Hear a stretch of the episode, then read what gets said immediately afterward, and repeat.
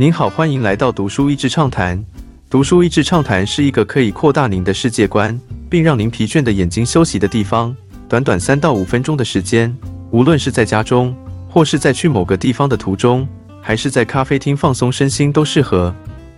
Seneca，塞内卡是早期罗马帝国有名的哲学家，在当时对于道德有令人尊崇的地位。他倡导节制生活的享乐，理性要超越情感。主张君王应该用仁慈和宽厚来对待自己的子民。他的学生从青少年时期就受到他一对一的教导，身处优渥环境。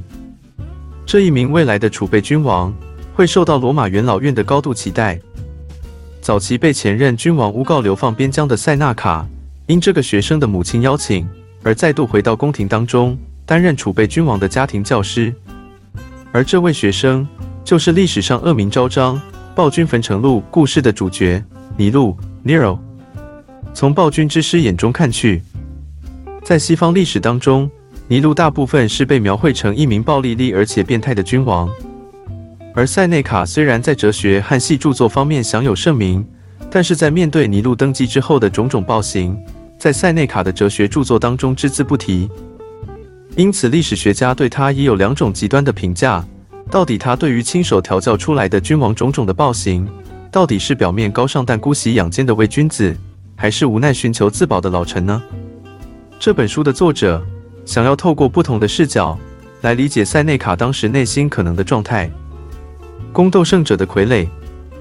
仔细探讨当时历史的状况，有抱负的知识分子想要在政治界有一番作为，但君主的权力过大，以及王位的政治斗争血腥程度。让君王身边的元老或是家臣都是风险极高的身份。从现代的眼光来形容，可以想象塞纳卡面对的是一个富家子弟，孩子的妈妈还是一名把孩子当成权力筹码的恐龙家长。这个孩子从小看着家庭中各种变态的种种行为，看着母亲嫁给他的叔叔，十三岁就被安排娶自己的继姐，母亲一路暗杀所有可能的君王人选，最后毒杀自己的老公。让尼禄十六岁就被母亲用计谋推上君王的宝座，悲剧重演。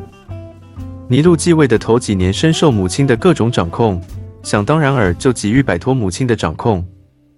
于是小时候看见母亲一路除掉所有权力之路的障碍，就是尼禄现在的行为模式，最后也用在自己的母亲身上。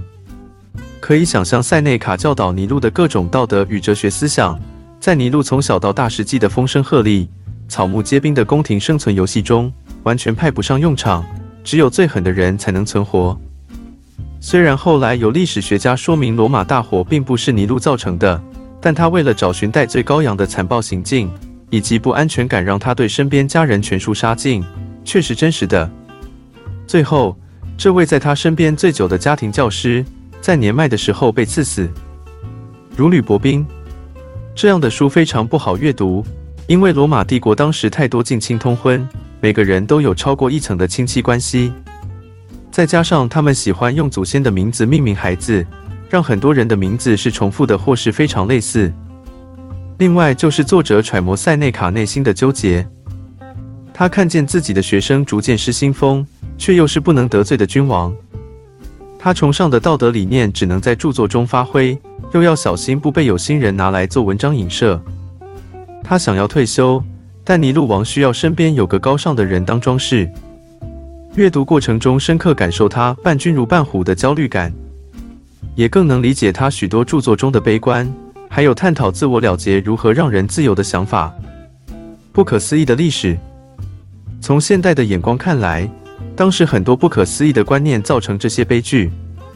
首先是罗马帝国初期对于凯撒和屋大维血统的着迷。很多莫名其妙的联姻安排都只是为了跟这个血统沾上边。